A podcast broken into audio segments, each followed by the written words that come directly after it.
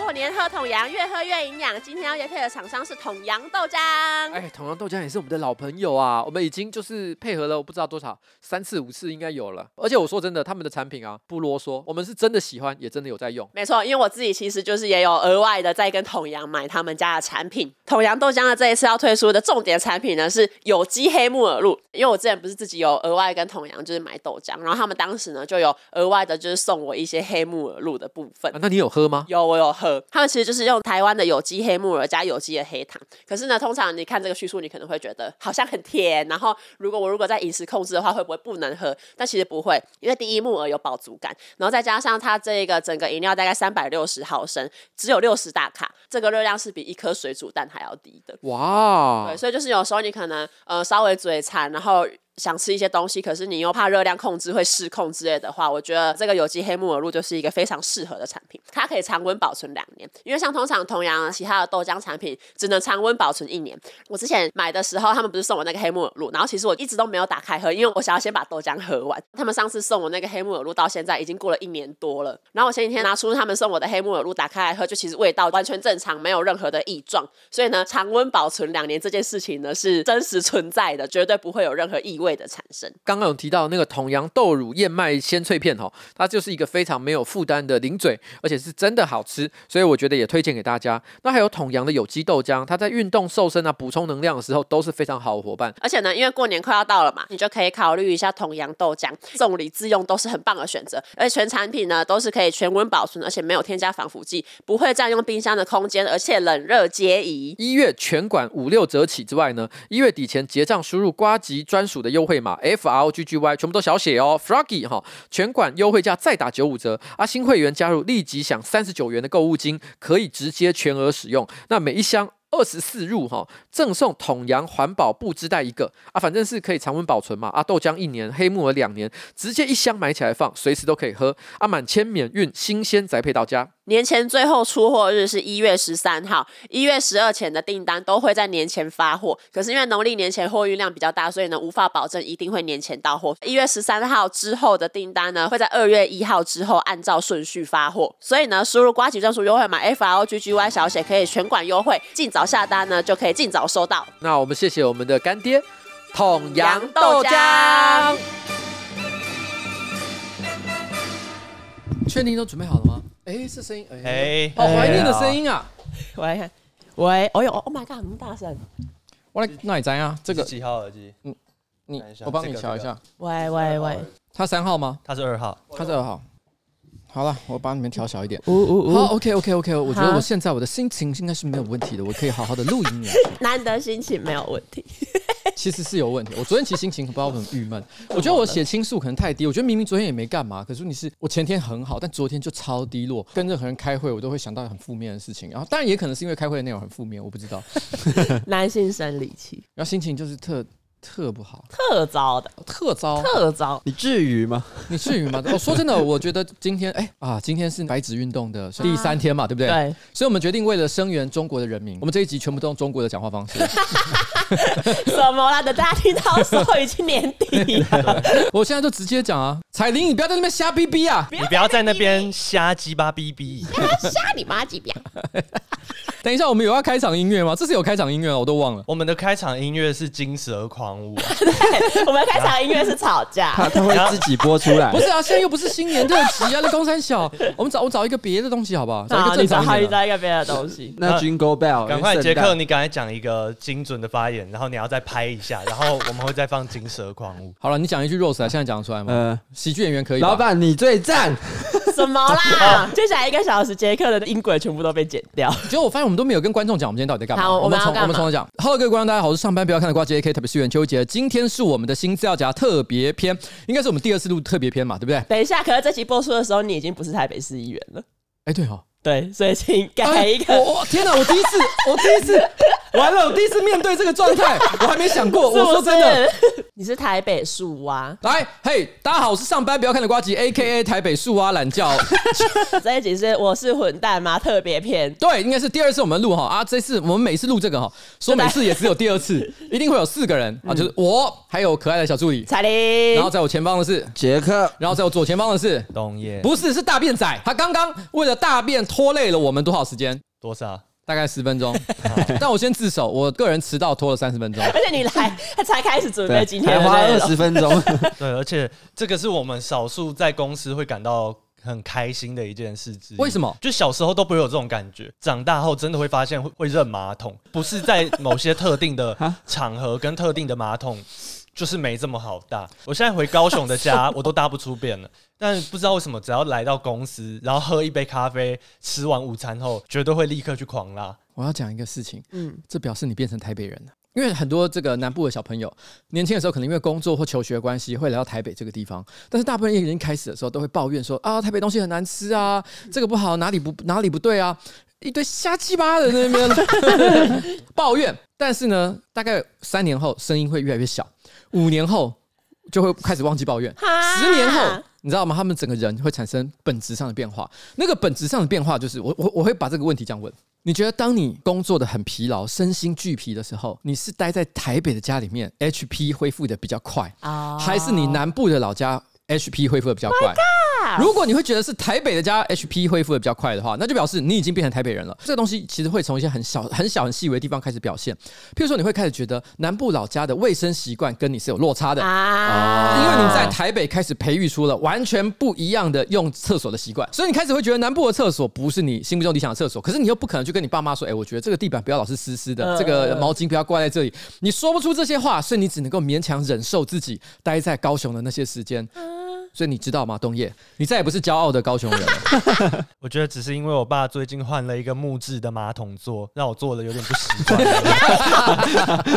怎么会有人马桶座用木质的？我以前念大学的时候，就住在外面嘛。嗯，你们不要问为什么原因，但曾经就是没有人对，本来没想问，突然想要知道。我我说的是以下的事情，以下的事情。呃，你们不要问为什么，但就是有一次，呃，我们家的那个马桶坐垫被我坐断了。诶、欸，有点像是一个玉，然后中间直接断开那个感觉。嗯，但是如果你只是平放在上面的时候，它那个裂缝基本上还是合在一起的。嗯，当你只要一坐下去的时候，然后那个裂缝就会因为压力而分开来。嗯，然后当你再度站起来的时候，它就会夹住你的屁股。嗯、好痛哎、欸！然后因为念大学的时候没有在赚钱，生活费比较少，然后再加上你也没有从来没有换过马桶盖这件事，哦、对对对，所以你会有一种。我要修吗？哦，就不知道该怎么办。对，你就有一种在忍受它，感觉我好像忍受的东西快要半年了。但你是不是因为跟女朋友偷偷在马桶上做爱才发生？我就说不要问了，还是是跟男朋友？我就说不要问，你是听不懂吗？你不需要。你是哪里？好，本集的台中 moment。哒哒哒哒哒哒哒哒哒哒哒哒。哎，我们都还没有进入正题。好，反正就是为什么我们会有我是混蛋吗？EP 二，就是因为我们要出国了，所以每次只要有这一个这一集的出现，就是代表有人要出国，就是不想不不就是就是那个礼拜不想录音啊。啊，没有啊，就出国不能录。你之后不是要去滑雪？然后呢？你滑雪也要录一集预录。我在滑雪的时候录给你们。好听吗？所以就是这样。好，所以我们现在正式开始。过了十分钟，要正式开始我们今天的节目内容。今天依照惯例了哈，好，我们一样是一个一个来念，OK，好不好？第一则我先来一个开胃菜。这位听众说：“瓜吉彩你好，我想要投稿，我是混蛋吗？我是个自产自销，假日的时候呢，在花市贩售多肉植物的青年农民，摊位上呢有各式各样的多肉植物，不管是种植的相关问题，或者是询问品种，我都会一一向客人回答。有一次呢，摊位上的客人呢很多，我还在跟前一个客人说明种植问题的时候，后面呢就有一个大妈想要插队，问说：‘哎，我手上的这个品种是什么啊？’然后我当时呢就很不耐烦的转过头跟他说。”哦，你这有小银箭，然后之后大妈就一脸错愕的看着。我要先解释一下，银箭是银色的银，对，然后射箭的箭，对，射箭的箭，对。大妈呢一脸错愕的看着我，东西放着就默默走掉了。请问这样的我是一个混蛋吗？这有趣小故事，他可能只是当下就很直觉反应啊，你这啊小银剑啊，而且我觉得他一定带着一点对大妈很不满的情绪在里面。这个名字很像你取宝可梦名字的逻辑。我们可以说一两个这个彩铃取宝可梦名字的范例啊。你说你把小贱却取什么？小贱人哦，你取小贱货啊？啊，小贱货。因为他本来的名字叫小贱雀，然后你收服他之后，他还问你说你要帮他取一个名字，我就说哦，好好好，那就叫小贱货。哎、欸，这玩宝可梦的小乐趣之一。好，那还有什么特别的例子？只要是什么龙的，我们都会取权志龙啊、蓝正龙啊、权志龙哦对啊之类的。啊、好，所以第一则分享就是这样，也不太算是一个混蛋，因为他也只是哎、欸，我都没讲，你已经下结论了。好好好，那那你讲，那你讲。没有啦，你说的没错。因为他就也是有正确回答的那一个植物的名字，但我觉得，因为他没有写的是他到底是故意还是无心啊。对啊，但是我觉得是这样，这个人喜滋滋的把这个我是混蛋妈拿来投稿，哦、他就是有意要这样。就算他当下不是那么有意，他心里还是仍然为他这个决定呢喝彩。哦，他洋洋得意，他觉得自己很聪明，对，他爱上自己，他爱上自己。好，我们现在第二个，我们请东叶同学来念一下。Hello，瓜吉彩铃，你怎么变这样？我想要投稿新资料夹的我是混蛋吗？就在一个平日的下午，我染完头发之后，想说到中山站附近晃一晃，走进了一家在卖耳环饰品的店家。我正犹豫在看中的两副耳环中要买哪一副时，店员也很热心的过来给我一些意见，还推荐了我他觉得不错的款式。后来他看我手上拿了很多东西，就询问我需不需要先寄放在柜台，也顺便把我手上喝完的饮料空杯丢掉，让我觉得可以慢慢逛。而没有多久，男友来找我碰面。我问他觉得哪一副耳环好看时，男友说他觉得可以把钱省下来吃晚餐。我想一想也是，毕竟我也还只是个学生，资金有限。于是我们拿回寄放在柜台的东西，跟店员道谢之后，就空手离开了。想请问，这样想省钱但辜负店员热情的我是个混蛋吗？我建议各位观众呢，呃，你们在听这个故事的时候，帮你想象这是东叶在讲自己的故事。她跟男朋友在中山站逛街，然后她想要挑饰品，她挑了一个很可爱的饰品，嗯，对，而且她还被称赞她耳环很好看。来，东叶，你现在有戴耳环吗？有啊。东叶本人的故事，像是不是觉得这故事突然间比刚刚好听多了？哎，但是在评论这个故事之前，我想要先讲一个无聊的事。这个彩铃最近买了一个饰品啊，对，不忍卒睹。怎样啦？他买了一个银项链，他买了一个小银链，小银链，这个小银链，我不知道该怎么讲，我因为我觉得可能要看到照片，大家能体会。它就是一个银色的锁链，但是下面居然还有一排字挂在中间，对，上面写的煞气 A，应该要改成煞气 A，很煞气吧？这项链很煞气。你们想想看，彩铃这个人，他挂的这个项链走在路上，我跟你讲，我觉得就算是一般八加九。我都不会带这个东西在路上啊！哎、欸，这是潮潮的年轻人必备饰品，煞气哎！我昨天看到的时候，我整个昏倒、啊。好，但是你是好，这个另外一个题外话。哎、欸，我跟你讲哦，因为我很久没在逛街了。嗯，然后我前一阵子啊，我骑那个摩托车啊，经过中山站的时候，我整个吓到。我觉得现在的中山站啊。比我小时候的西门町还热闹，人多到一个靠北。对，如果今天我可能要买一些高阶的精品，嗯，我可能会觉得说啊，那我们要去信义区啊。如果说我今天想要喝酒，我们可能觉得大安站那一带是基站区。可是你今天如果是想说啊，逛逛年轻人的饰品啊，然后做做草草的发型啊，喝喝文青咖啡厅啊，哎，中山站现在是最强战区了吧？首选，它是首选。哎，可是我跟你讲，我讨厌中山站的咖啡厅，不是他们的咖啡厅不好，是因为那边生意太好了啊，所以导致就说你进去就算有位置。他们都会提醒你说：“哎、欸，这边有两个小时的那个限制。啊”对对对对对。我跟你讲，我听到这个就会气堵了。虽然我很少在咖啡厅坐超过两小时，嗯、可是你知道有两小时这个限制，你就是不爽，待的有一点坐立难安。对啊，就觉得好像随时会有人来跟你说：“哎、欸，先生，不好意思，你的时间到了。”咖啡厅可以这样搞的吗？对啊，我不能再点一杯咖啡，然后再再坐两个再两个小时。但我只能说，我觉得中山站跟我的印象已经完全不一样了。啊，那你觉得这个网友是混蛋吗？我觉得不是，这是一个消费者的权利，对方呢也完全只是尽他服务业的一个义务，虽然他可能心里会有一点点低估，说啊，不然刚是在冲三小，还帮你丢饮料。但如果他也是一个善良的人的话，他可能也就摸摸鼻子就算了。嗯，虽然很多人都喜欢说我很喜欢亲勒别人，但我也很容易被人家亲勒。嗯，以我来讲，我常常会因为一时之间脸皮拉不下来，就买了很多根本我不需要的东西。欸、那那我想要投稿一个我一样的故事。什么？以前大学的时候很喜欢买篮球鞋，我曾经有一次试了三双鞋子六个尺寸，所以那个人直接拿了六双鞋过来让我穿脱穿脱穿脱，我是完全没有罪恶感的。我觉得我就是有可能会买，所以我才试了这么多。虽然说最后我没买，但是我走出去的时候确实也有一点点罪恶感，因为那间店它是那种在百货公司里面，所以它的仓储不是就在后面的，他要绕去走很远，他要走去别的地方说啊，那我帮你拿一下，因为我的尺寸又是八号半八号这种偏小的，为了这六双鞋这样来回穿梭在百货公司的那一层楼。这个我觉得是这样，因为鞋子毕竟是穿在脚上，舒不舒服是影响很大。没错，所以我觉得这个反而还好，就一定要试到好才真真。因为其实真的是没办法。我可以讲一个我最近的范例，就发生在这个礼拜天，我去一个展览，那个展览现场有很多什么卖啤酒、卖咖啡、卖点心的店，可能我有一些名人的光环在身上，所以走到每一个摊位都会有人跟我打招呼，说可不可以拍照。嗯，那自然也会有很多人就说，哎，请你喝咖啡啊，请你喝啤酒啊。所以我沿路就一直拿小礼物，我其实也都很不好意思说啊，真的不用客气啊。但是不知不觉，真的手上东西越来越多。后来我要走之前，我经过了在门口附近一个算是咖啡的摊位，他就说，哎，要不要喝一杯咖啡？我心里就想说，哦，我就觉得有不好意思，就就说哦，好，谢谢啦。嗯，他就问我说，那你要什么？他就指着菜单。嗯，我突然意识到一件事。他不是要送我，他是要卖我啊！这时候说我没有要买，感觉感觉很尴尬。然后我只好随口说：“哦，那就这个。”在那一天，我已经喝好几杯咖啡了，因为他那家摊位的咖啡呢，大概都是可能八十块到一百二十块之间。我点的那一杯多三百块，可是我完全没有说话，我还是默默的把三百块掏出来。可是因为那天我咖啡真的喝太多了，所以我一直要把它拿回家的时候呢，我都没有喝它。到了那天晚上凌晨十二点的时候，我就把它倒到水槽里。所以你是花三百块买一个心安而已，花了三百块买了一个 nothing。三百块买了一个摊贩，觉得你人很好。我想跟大家讲说，其实消费者的权益呢是最重要的。嗯，所以大家如果不想买的时候，真的不需要被请了。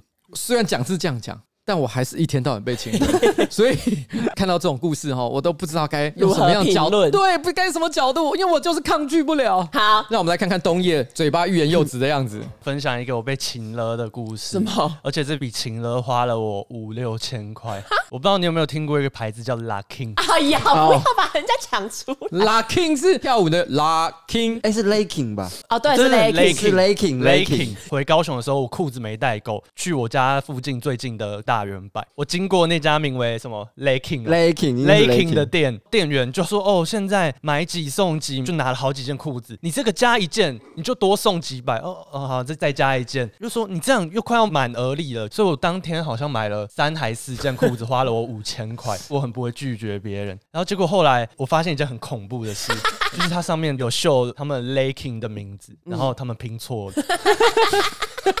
那它拼成什么？两个字的顺序错了。对，比如说 L A K C I N G 有一个单字，但是它就是有两个字母。哇，这什么？这这品管有很大的问题。对，所以我就看到，我就觉得很奇怪，我想说到底是什么牌子？后来呢，我去 Google 发现很多网友说，哦，这个就是八加九在穿的啊。然后反正吴东叶就超级崩溃，他之后就再也没穿过那些裤子。我想要对所有会穿 Leggings 跟在 Leggings 工作的工作人员说一声抱歉，因为这是他们在网络上所查询到的一些不实资讯。对，那我相信这是来自于中国的认知作战。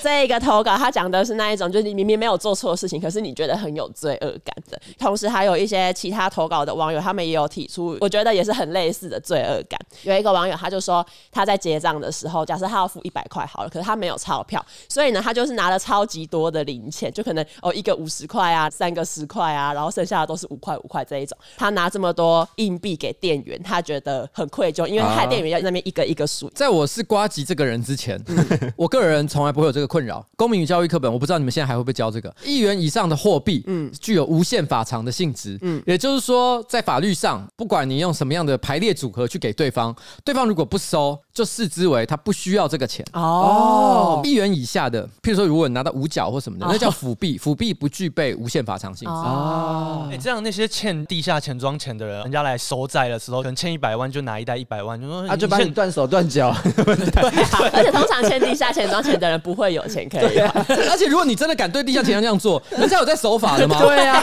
人家在地下钱庄就把你断手断脚。所以你们觉得这个值不值得愧疚？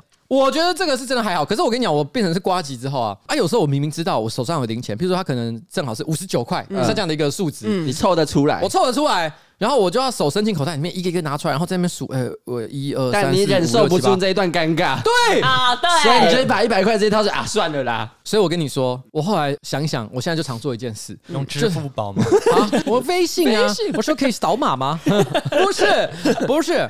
所以我后来我现在的做法就是，我可能拿一百块出来，一块钱、五块钱的硬币啊，我通常直接就丢到旁边的捐献箱啊。反正我觉得就当日常做好事啊。那我再问一个，有一个人呢说他是行人。但他觉得他每次在走斑马线的时候，因为可能他有很多时间，所以他就慢慢走。有一些车可能要转弯，那一些车会在斑马线旁边停着，然后等那个人走过去。然后他就觉得这个时候很有压力，很有负担，因为他觉得他好像因为走太慢了，害得那一些车无法转弯过去。一种情况就是你正常在走路，嗯，那我觉得车子本来就是要礼让，没什么好说的，没错。但如果说你走的非常的不合逻辑的慢，嗯，那我觉得当然你是造成交通上的一些阻塞，因为你要知道，因为台北市有些道路的设计真的不是很优良。嗯，你想想看哦，假设有一个绿灯只有三十秒啊，你在那边堵了大概十五秒、二十秒，然后最后只有十秒，这样一堆车子要右转过去了的话，一堆车过不去，那真的很痛苦，你知道。但是如果你是正常走路，就最大。OK，因为我跟你讲，我曾经收过一个 IG 简讯，我先讲大部分时候我不会这样，有一次，因为我正好在回一个有点重要的简讯，嗯，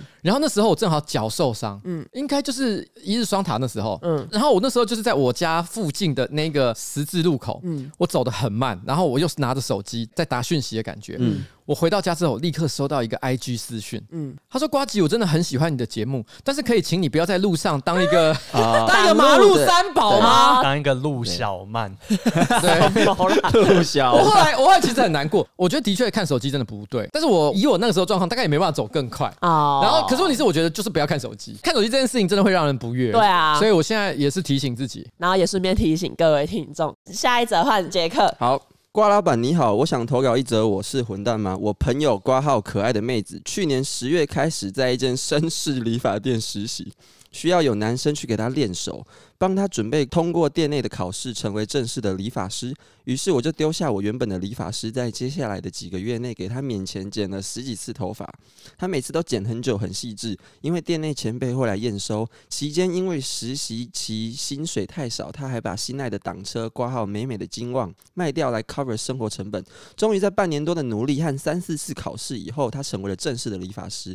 我当然很为他开心，但是这也代表了我再也不能找他剪免钱的头发了。而那间店的费用是剪头发一千起，比我原本的贵很多。于是我就又回去找我原本的理发师剪头发。他有注意到我蛮久没去找他，但是也没多说什么，只是跟以前一样帮我剪。最近我看到那个妹子理发师在 IG 上讲说他需要更多的客人，就觉得我应该再去给他剪。结果他剪的时候就说我的头发有别人剪过的痕迹，跟他的手法不一样。我顿时有一点像被女朋友抓包的渣男，只能支支吾吾打发过去。之后剪头发的过程我们都沉默。请问作为理发渣男的我是混蛋吗？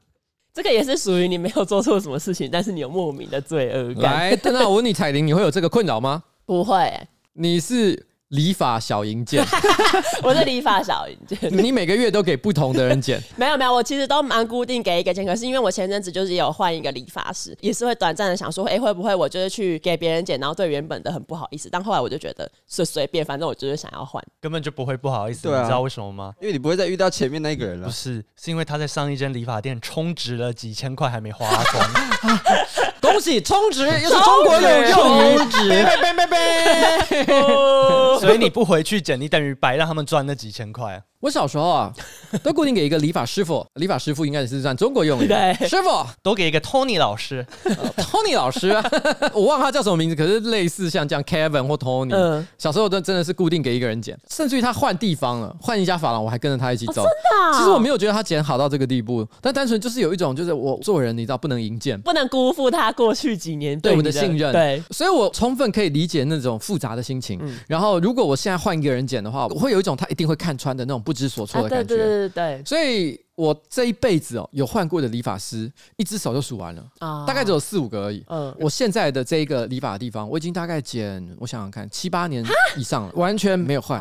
所以我觉得，其实对很多人来讲，理发师其实是不单单只是一个剪头发、剪头发的人，是有一些牵绊的。很多人都会有像这样的一个心情。嗯，所以我觉得你会有这种，哎，我是不是一个混蛋妈的想法，其实非常的正常。没错，如果你站在一种银货两气的观点的话，真的就没什么。但是问题是，站在理发师的立场，你就是背叛者。对，所以我想讲，你他妈是一个混蛋。从此以后就给他剪，固定给他剪，而且她是妹子，她是妹子，可爱的妹子，一千块钱算什么？有钱人发言。可我我说真的，其实我现在剪头发也只有六百七十块。你剪头发怎么那么便宜啊？但你也没什么头发，这个发型去百元块剪也可以啊。你的发型我帮你剪应该也可以。不行，我跟你讲，其实我头发不好剪哦，真的，因为太硬。对，而且因为很多，还是太白了。然后。那你要染头，不是那个问题啊。我觉得我去的是一个 CP 值就是很高、技术很好，但是不 fancy 的一家店。那家店甚至于没有出现在 Google Map 上。哦，是啊。然后它就是一个小小的，在一个很破的公寓的二楼。嗯。然后你要走上去，还没有电梯，而且是那种很狭长的那种老公寓的那种楼梯，你知道吗？走上去之后，然后里面就只有两个座位。嗯。是一个大妈在剪，还不是什么草草，不是什么 Andy 老师。但我跟你讲，那个师傅，我觉得他有一个很厉害的地方，是因为基本上你只要跟他讲你想要剪什么样的发型，给他一些参考的图片，他也会很直接的跟你讲你可以或不可以。哦。只要是可以的，他一定会剪到对。被你讲的，我都很想去剪。很屌哎、欸！那当时给他的照片标准是小夫头吗？真的很像哎、欸，这么好的理发师，你要推荐给那个反骨双胞胎，他们不要花这么贵的钱。所以，我其实没有很奢侈哎、欸，我都不懂你们为什么老是觉得我很爱乱花钱。我他妈也一天到晚在吃卤肉饭。我昨天吃的是什么？我昨天吃的是通化意面。好，是有多少钱？杰克，你剪头发多少钱？八百。吴东业剪头发多少钱？七百。可是最近他涨价变八百。哎，看男生剪头发超便宜的。我们可是我哎，我你看看这两个人收入是我的几分之几，还比你高。对，但你有加洗头吗？哦，没有。对啊，我没有加洗头、啊，对啊，我们是洗加剪啊。洗头还加按摩，哎，这样力道还好吗？他会冲水，老板，你那个冲水是不是他叫你去旁边的那个水龙头，然后自己冲？他会帮我冲，就跟正常一样，只是他没有含到什么洗头啊、按摩啊那那那那个环节，我没有付这个钱，原因是因为他也他也觉得说，其实你的头发量 可能会有一点浪费哦，用一块肥皂撸一撸就好了。那我剪头发一千二有很贵吗？啊，女生这样算便宜吧？是啊，因为我一我不太知道大家的价格。算啊，前一阵子不是有一个女明星的女儿剪了好像几千块的头，然后妈妈就把她整颗头剪烂。好嘞，哎、欸，各位观众久等了，换我了。有人久等吗？有有谁久等？瓜吉彩铃，你们好啊、呃！我想要投稿一篇，我是混蛋吗？哎、欸，前情提要哈，在我们学校，我们是六人一群的好朋友，但实际上 A 和 B 呢都不喜欢另外三个人。By the way 哈，B 本身就是一个情勒大王，加上没有安全感的人，所以他本身问题很大。但你们这一群人根本就不是好朋友，啊、这根本全部是心机呀、啊！对，这是辣妹过招，辣妹过招，对对，对。然后有一天聚餐的时候，那三位被讨厌的朋友们呢，因为有事哈，都陆续的提早离开。啊，可怕的是，每当有一个人离开，A 和 B 就会开始大声的讲那个人的坏话。而这样的批斗大会呢，就连开了三场啊！我当时很怕极了自己也会被火烤，所以冷冷的说了一句：“哈，我今天一定要最后一个走。”我还真的就最后走。那准备要回家的时候呢，我和 A 一起走在天桥上啊。这个时候 A 说：“哈，我觉得大学同学啊，就会是一辈子的朋友哎，所以我想好好经营我跟你还有 B 的这段感情。”顿时我惊呆了，我心想：“我认为我高中同学是我这一辈子最好的朋友，你们只不过是我大学时期的小玩物啊！”开玩笑啦，消消消毒一下。所以我就回说：“哈，呃哦嗯，但但我好像。”不这么觉得，呃，请问一下，瓜吉彩铃在大学假装跟人家很要好，但实际上只喜欢高中同学的我是一个混蛋吗？吼，我觉得你们这个问题哈，你们这些小朋友，你们一定无法回答，因为你们太小了，你们根本分不出来这个差别。你现在可以跟我们说，你觉得国中、高中、大学哪一个时期是你？现在还有当好朋友的那种，就是最好的朋友。我先讲，因为我跟任何一个时期的朋友都不熟。但是我先讲一件事情，我的观察啦，哪一个时期是最有可能成为一辈子的好朋友？其实是高中同学，因为国中之后大家的生活环境有可能会产生剧烈的变化，对，而且大家联联系方式又高中的校区可能差很远。但是问题是到了高中的的时候，因为那个时候大家年纪比较大了，可能有各自的一些联联络的方式，譬如说你可能已经有手机了，所以你会比较容易可以联系得到你高中时候的同学。然后，而且大家的心智相对来讲也成熟到。一定的程度，所以在这个时间点，你觉得志同道合的人，有可能一辈子你们都还是觉得对方是个不错的人。可是因为大学，大学因为是同样一个班级，他可能因为你你选课或其他的一些因素，大家其实不会常常聚会，然后你们顶多就是一起做分组作业而已。这个感情本身我觉得相当的薄弱，所以最后其实到了大学之后四散，然后根本就不会再联络。老板提的这个论点我可以接受，但是有一个小逻辑是时代差距。就我们这个时代，国中的时候可能都有手机。我们这个时代国小就有 手机，我们就可以联络。我给你靠呗。我跟你讲，我人生的第一只手机啊，嗯，是大学四年级。笑屁哦！哎，我跟你讲，我那时候已经是班上最潮的人，我是全班第一个有手机的人。难怪你跟之前的朋友都没联络，毕竟你们都没有电话号码，没有办法联络上。我以前在直播的时候，我分享过，哎，我大学四年级，因为那时候我有工作，嗯，所以我买了我人生的第一只手机。那时候真的。心情很爽，你知道吗？下课的时候，反正刚好有电话接进来，我马上就一副白领精英的感觉。喂，呃，什么事？啊，我马上会处理。你顿时觉得自己在曼哈顿，你是华尔街精英。好，这个案子的钱马上就会进去，没问题的，谢谢。好，就他只是问说：“邱伟杰，你怎么迟到？”对对对，我高中的时候，大概班上可能只有十分之一的人有接触网络。啊，网络，因为那时候网络也不流行，大概也只有 maybe 五分之一的人有 BB 扣。那你们有瞎 BB 扣吗？叭叭叭叭叭叭！我们和中国人民站在一起，瞎鸡巴 BB 扣。而且我跟你讲，我人生的第一支 BB 扣是我的女朋友送给我的啊！是啊，嗯，我高中时候女朋友，她就想要跟我联络上，那她家很有钱，她就直接送我一个，说我传讯息给你的时候你要回哦。嗯，你就跟她说，女人别在那边瞎鸡巴 BB。呃，我还记得那时候他找我跟他约会，他还是直接跟我说：“哎、啊，我现在在健身房，你等下来我健身房找我。” 你知道高中生那时候他在上健身房，而且你要知道那个是差不多快要三十年前的领先时代那个时候没有 Virgin 吗？他是小贱货哎。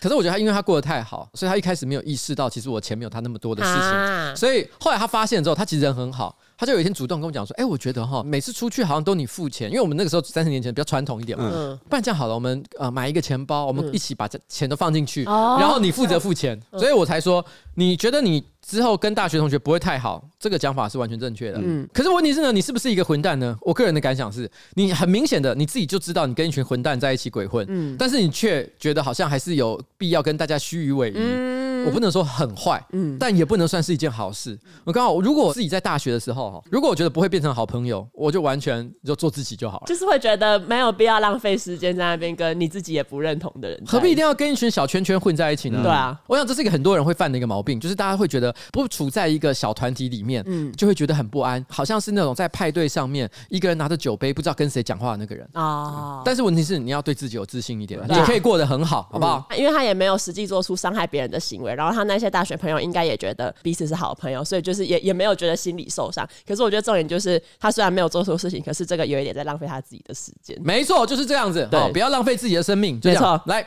好，亲爱的彩铃鱼呱呱，这次呢想要第二次投稿新资料夹的我是混蛋吗单元。这个人之前有被我们选过一则，在我高中约莫一年级，还在一群小女生刚认识，很高兴自己找到小圈圈，介于不陌生又不太熟悉的这种距离的时候呢，圈子里有一个女生，家里教育注重礼仪，然后气质。也很优雅，他呢就开始了一种在朋友的名字后面加一个虫字的活动。举例来说，秋薇姐就会被叫成秋薇虫。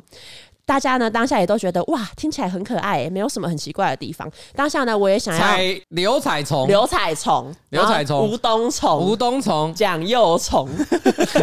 我听起来像某一个虫的幼虫的感觉，就蒋家后代，对，蒋家后代。当下呢，我也想要这样叫发起活动的这个女生的名字，跟上这个可爱的风潮。但是呢，我却忘记这一位女生的名字中间的字是金，就直接在下课的教室里面脱口而出：“哎、欸，什么什么金虫。”直到说出口，我才发觉到我好像说了什么不该说的话。因为呢，有的人很傻眼，有一些朋友呢则是憋笑却不敢笑出来，还那个有气质的女生气到有一点脸红。等一下，这不是他自己发明的游戏吗？对啊，那为什么他没有想到这个问题？他怎么没有先想自己会变成什么样子？那个发起这个游戏的女生呢，甚至有一点支支吾吾，不知道该说什么。想要请问，在大庭广众下叫了同学惊虫的我是混蛋吗？然后他在最后一句还自己塞了一个梗，他说：“如果听新资料夹出了车祸，算是一种秋薇劫，是那种呃劫难的劫，对劫难的劫。”他说算是一种秋薇劫吗？这是不是要讲一下我们之前又剪掉的那个内容？哪一个？反正就是之前有一集我。我们就讲到说，我以前有认识一个人，他叫银慧，然后他就是，你现在又可以讲，你现在又可以讲，我不知道要不要讲，因为你有时候把它放到你的会员会员专属。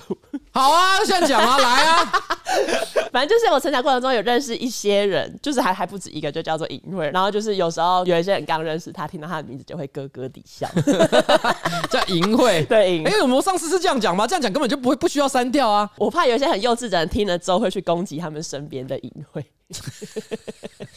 依照我对台湾人的尿性，一定是会这样做的吧？你根本不用讲，他们都已经这样做过了，所以根本没有影响。而且我跟你讲啊，如果今天是女生班，我不知道女生班的风格气质我不懂，但是如果今天是男女混班，男生铁定会讲这一个的啦。我的国中班上有一个人就叫尹慧，因为我们班导是一个很老的接近爷爷的人物，所以他叫那个女生的时候都会尹慧、尹慧、尹慧来，因为我们班导都这样叫的时候，大家会。憋笑，然后国中小男生，可是好，那我要讲，有一次我突然被那个隐晦告了，原因是我们一起上足球课的时候，那时候我跟那个隐晦分在足球的同一组，我就说我们赢定了，因为我们有个银牌，然后你就被告，我就被告。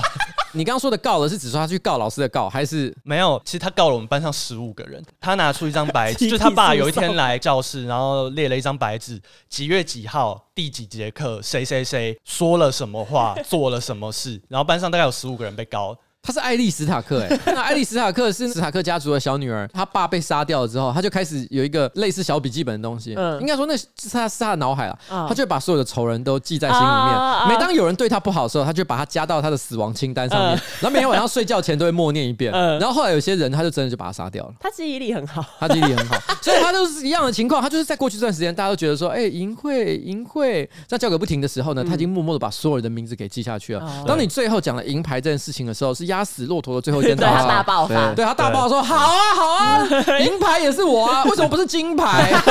啊，银牌就我的错，操，整个生气啊！那我就问一个问题，他有没有告老师？没有，他怎么可能告老师？对啊，但是反正后来因为所有人去跟他道歉，可能一方面他爸也觉得要一次跟十五个家长打官司有一点累，所以最后这件事没有成立。好，不要啰嗦，回到故事，回到故事本身，这个人是混蛋吗？还好啦，就还好，因为这个、啊、这个故事还是当事人发明的，啊、当事人本来就应该预期像这样的事情会发生，啊、怎么会自己没有想到？好，那我们在这边恭喜金虫哈，创造了一个非常有趣的传说。不要去跟陶晶莹玩这个游戏。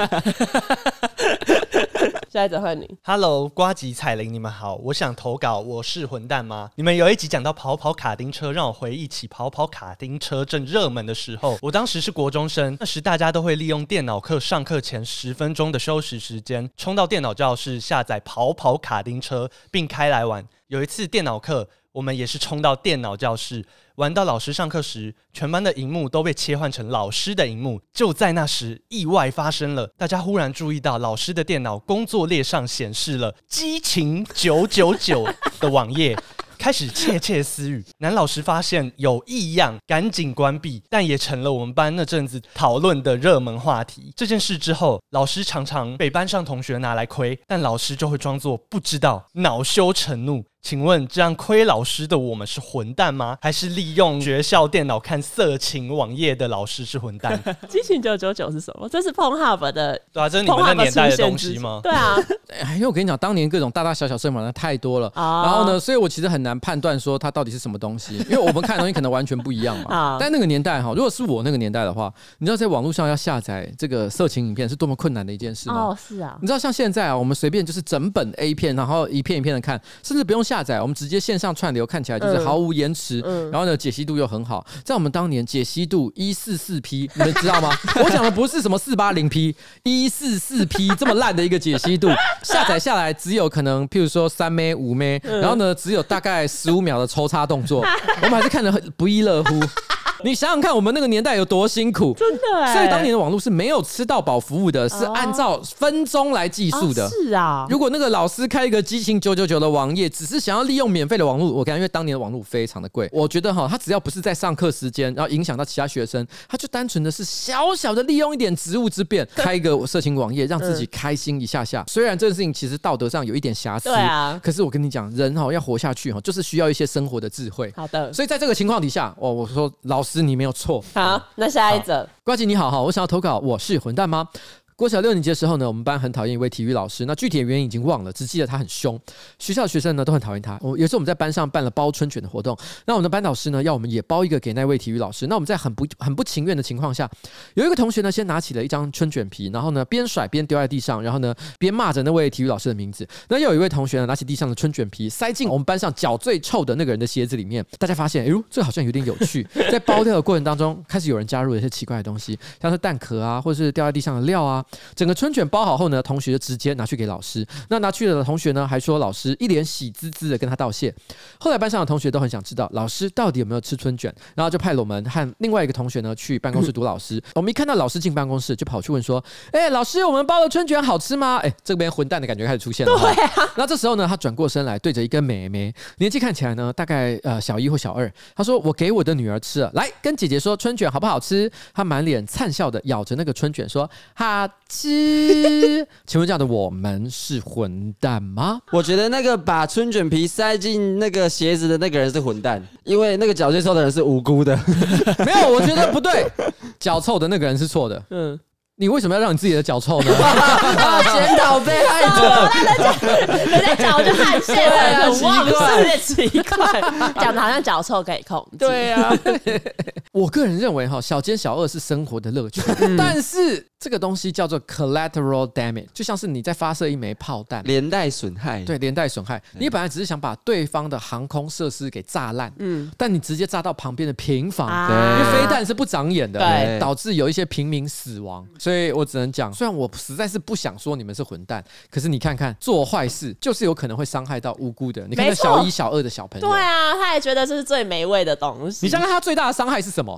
因为我觉得小孩子哈是一张白纸，你可以画各种涂鸦在上面，他可能本来不知道什么叫做好。什么叫做不好？嗯，他想着大姐姐、大哥哥拿给他的食物，他心里想这一定是好，所以他吃到了脚臭的味道，他心里想说这就是美味。从此以后，你培育出了一个喜欢脚臭味的怪物。他的味蕾在小一、小二就被损坏。你知道你有没有看过网络上有一些比较异常性癖好的那种讨论？对，有些人说有没有什么穿过的袜子，他想闻那个臭味，然后去打手枪，或者舔别人脏脏的脚趾头缝。你以为那是怎么来的？就是因为小时候吃了带着脚臭味的春卷皮，天啊，他把脚臭跟美好跟美味连接在一起，他们让小女孩一夜之间成为了大人，所以不要做这种事，好，不要做这种事，尽量不要，好，尽量不要，就这样，好，来，因为我们在一起播出的时候，我们人都在日本，所以我也准备了一些跟日本相关的网友的投稿。下一则换你，我是一个空服员，今天是疫情后第一次飞东京，虽然不能下机入境日本，但能在在空桥呼吸日本的空气，一样感觉很好。但这一趟美好的飞行，都在落地台湾岛的时候变了调。坐在我斜前方的轮椅老奶奶，拿着手机给我说，她在东京传照片都传不出去，问我能不能把这些照片传给她女儿。不看还好，一看真的傻眼。哇靠！第一张是一个日式墓碑的照片，接下来是超多张男性大体的照片，各个角度都有。原本我想草草按了几张之后，把手机还他，他还一张一张展示，问我是不是都有传出去。不懂怎么会有人去参加丧礼还拍大体的。后来带他去找推轮椅的地勤大哥的时候，他说这是他去参加前夫的丧礼，他女儿没去，所以传给他看。我真的无言，只觉得这急歪老奶奶根本是故意触别人眉头。我只想着下班之后该不该去拜个拜。我快要断气了，对，他到底怎样？好苦哦！请大家来参加我的丧礼。我刚刚听完这一段，我直接丧礼，老子直接在你留言区办丧礼。好嘞。那彩玲，你觉得怎么样？好，我觉得还好，因为我觉得这老奶奶她不是带着恶意去分享这些照片的。如果她是的话，真的很好笑。对，她是真的很荒谬。可是因为我觉得她应该也只是真的，就是可能对手机也不太熟，然后也想要传给自己的女儿看啊。但我但我们假设这老奶奶真的是一个心理病态啊，她其实，在那个机场，她只要遇到人，就是说，哎，不好意思，我这照片传不出去，给她看那个大体照片。那大体这边甚至于可能不是她老公，也不是她任何人，她随便拍来的，抓的。而且她本来是那种大体是已经很安详的躺在那棺木里面的照片，他不是还说哦，给他想给他看一下，这是他出车祸完 还没缝补好的照片，你看一下现哦，你看这个，那我觉得这样就有点恶劣了。对，如果是真的是这样就不行，对啊，这样就不行啊。但是太扯了，不可能有这种阿妈吧？对，那我最近才做了一样的事，哎，就跟过世的阿妈合照。不是，是最近有一个诈骗的加我 Line 投资群组，我就直接传我跟我阿妈的合照给他，但是我跟我阿妈过世的时候的合照。你是指他的遗体吗？对，你对他们发发动你阿妈的替身攻击。发动覆盖的陷阱卡，这件事是上周发生的，就是我阿妈在上周过世，就我们家上周办一些简单的告别式，中间的过程我也一直在犹豫，可不可以拍照或录影这件事。但因为我们家是基督教、天主教，没有什么禁忌或忌讳。但我发现我爸几乎全程都在录影，我就想，好吧，我就顺便拍一下好了。因为我觉得当下如果因为一些无聊的忌讳没有办法做这个纪念，我会觉得会有点遗憾，所以我还是做。但重点是你不会随便拿给别人看啊。我认同你说的。一件事，嗯，其实这真的是你怎么看待这件事，嗯，因为站在我的角度，我完全不信鬼神，我只会觉得说，我这个老奶奶很需要帮忙。但是我觉得啦，哈，我也我我也很同情这一位空服员，因为他很显然的就是，呃，对于这种鬼神的事情呢，是站在一个比较在意的立场，嗯，所以他会觉得，哇，完了，呃，触眉头，呃，不舒服。呃，你比较想要老奶奶触你眉头，还是触你龟头？你想要老奶奶触你眉头，还是老奶奶触你眉头？哦，感觉两个之后都要去冲洗。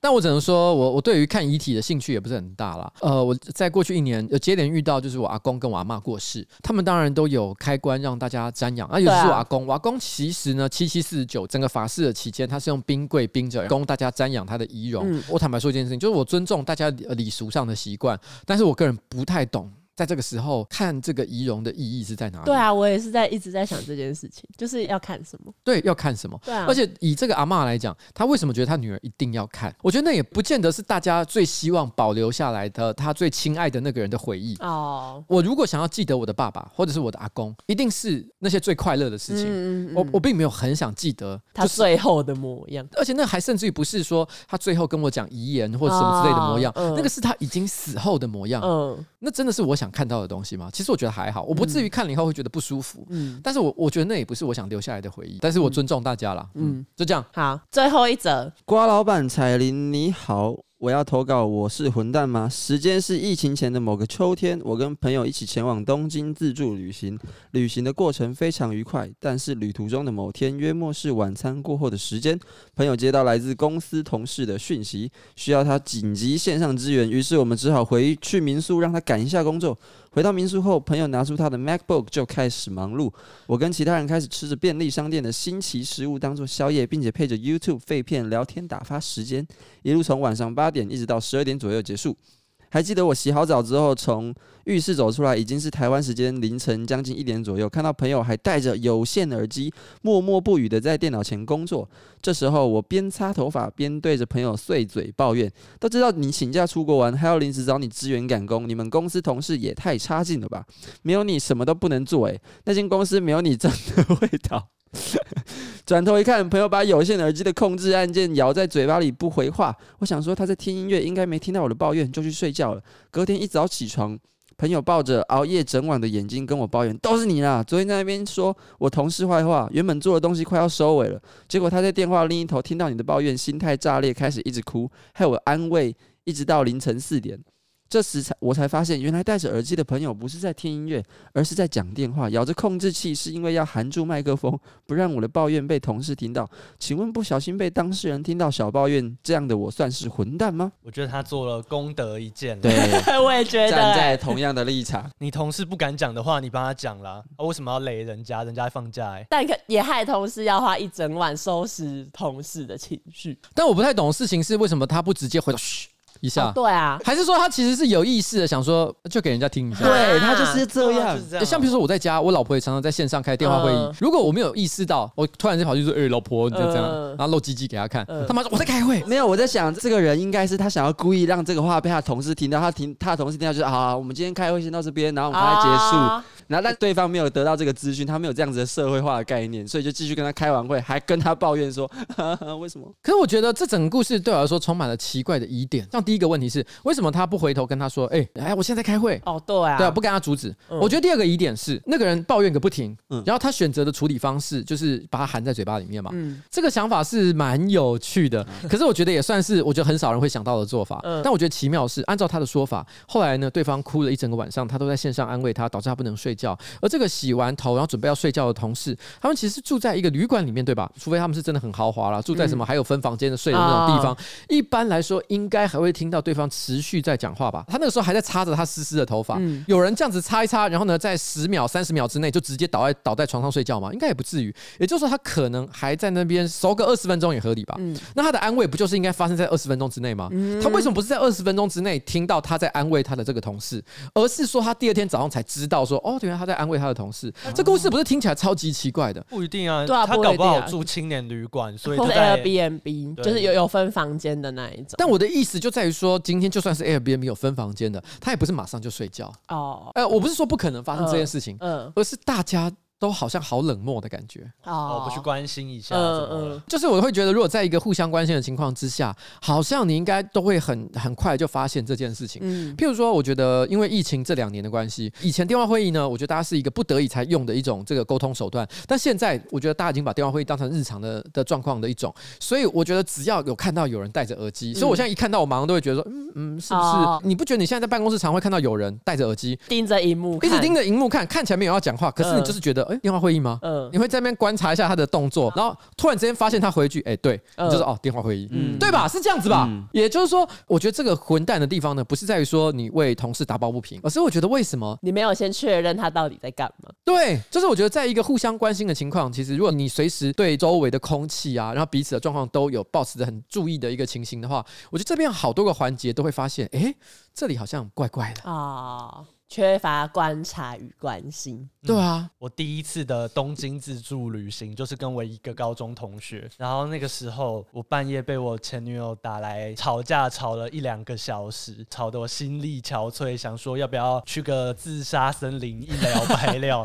但是那个时候跟我一起去的同学就赶快出来说：“哎，别吵了啦，我们去做一些有趣的事。”多亏有这个关心朋友的朋友，让我脱离苦海，没有到青木原树海。结果我们去一些有趣的地方。那个朋友带你去自杀森林，还是回到原点？这地方跟其他地方都不一样。对，他说这里有很多日本人在这边自杀，哦，这里有很多故事，这里有很多故事，这个森林很有趣哦。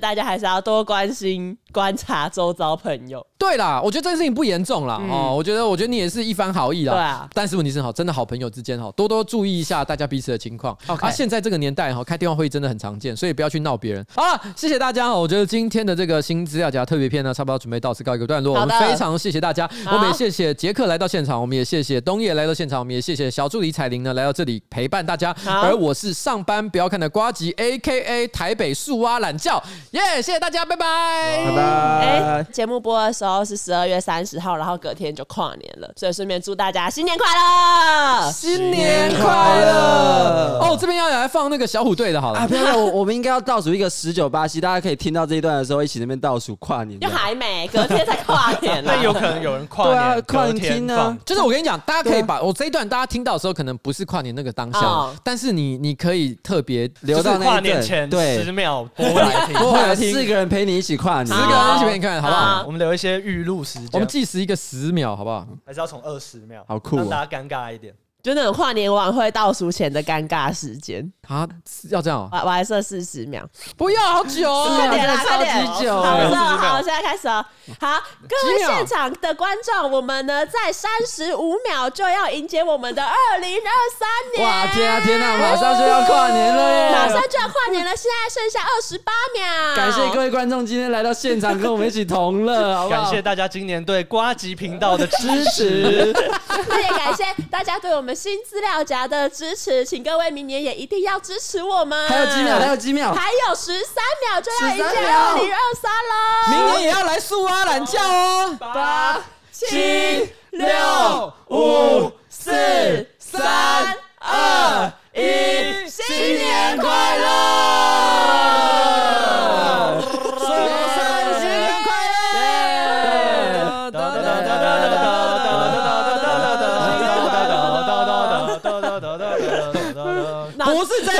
好，你那是春节，我刚说的是哦，干你啊！我你们没听过这一首吗？我他妈我要来放。好，这就是我们二零二三年新年表演嘉宾是谁？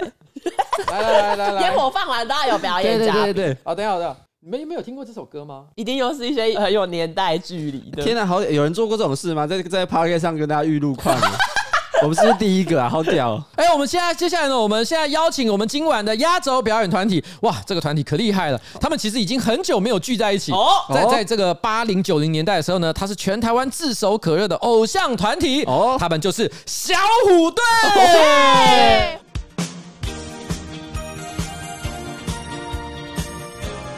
这来自于小虎队，还有他们的搭档忧欢派对。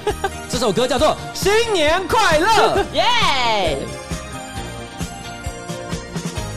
我们欢迎小虎队带来这首《新年快乐》，再次预祝各位新的一年快乐。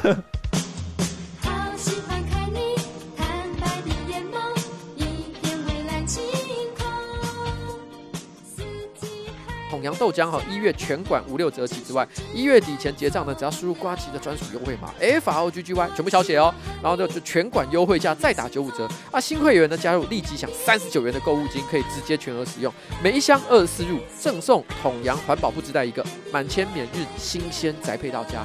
那也不要忘记年前的最后出货日是一月十三号，一月十三号之后的订单呢都会在二月一号之后按照顺序发货啦。所以新年期间哈，一箱桶洋豆浆下去，你跟你的老婆，你跟你的家人都可以尽情享用啦。没错，好，就这样啦。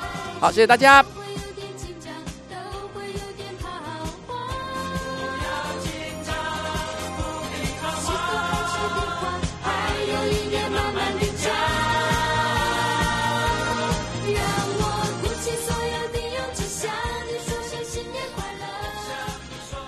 新年快乐！新年快乐！哦，耶！耶！跨年会到此结束，谢谢各位，谢谢，祝大家二零二三年天天开心。怎么有一种棒棒糖跟黑社会的感觉啊？是好几十年前的棒棒糖跟黑社会。好，你们没听过吗？哎、欸，我跟你讲，因为那张专辑的名字还就叫《新年快乐》。我那时候应该是国中生，嗯，然后我那时候已经开始在听欧美的流行音乐，嗯，其实也是流行音乐，没什么觉得特别高尚，哦、但我就是觉得我跟听国语的是不一样。然后，然后那时候我妹妹就开始听国语流行歌嘛，嗯，然后就买了这张专辑《新年快乐》。嗯，她买了之后啊，啊，因为那时候这个团体这个组合真的太红了，嗯、所以她听她她买了之后啊，我弟弟。小我们很多，然后也很常跟我妹妹借那个录音带来听。那时候是录音带，还没有 CD 的年代。因为我弟太常借了，我妹就生气，就说我不要借你。嗯，因为那个录音带是会听坏的，你知道吗？对啊。然后就害我弟就很生气，然后跑去买了另外一张自己的新年快乐。所以我们家那时候两张新年快乐，居然超级莫名的，就是一个家里面居然有两张这个东西，这就是那个年代的小故事。好可爱小故事。你知道这这个年代就不需要有人买两张专辑了，就是串流平台，我们还分享给全家人使用。家庭方案，家庭家庭方案，好了，就这样了，拜拜，拜拜，拜拜。我们也祝这时在日本的我们开心，以及在台湾的杰克也过得开心。哦，哎，真的，去年的这个时候啊，嗯，我在发脾气。哎，对对。对，现在在跨年夜发脾气，前无古人后无来者，就只有你。就 是到底今年我会不会发脾气呢？拭目以待，拭目以待。啊啊！但杰克只能在旁边干笑。因为他不会来，对，跟我真的是完全没差。杰杰克只能在台湾自己听着我们刚刚，我们要跟 我我要在现场自己跨年。对，说奇怪了，在录音的现场，我也在当下。但如果有观众觉得杰克自己在台湾很可怜的，也可以帮他买一张机票，让他来跟我们团圆。没有啦，我觉得我觉得没关系啦，因为我觉得杰克哈他在台湾有三个老婆，他很忙的。我要天哪，一晚要陪一个。我在跨年那个时段，我要跑三个地方，我跟跨年场赶场的明星一样，赶三个舞台。加油了哈！加油，杰克加油！好好，就这样啦。好，谢谢大家，晚安。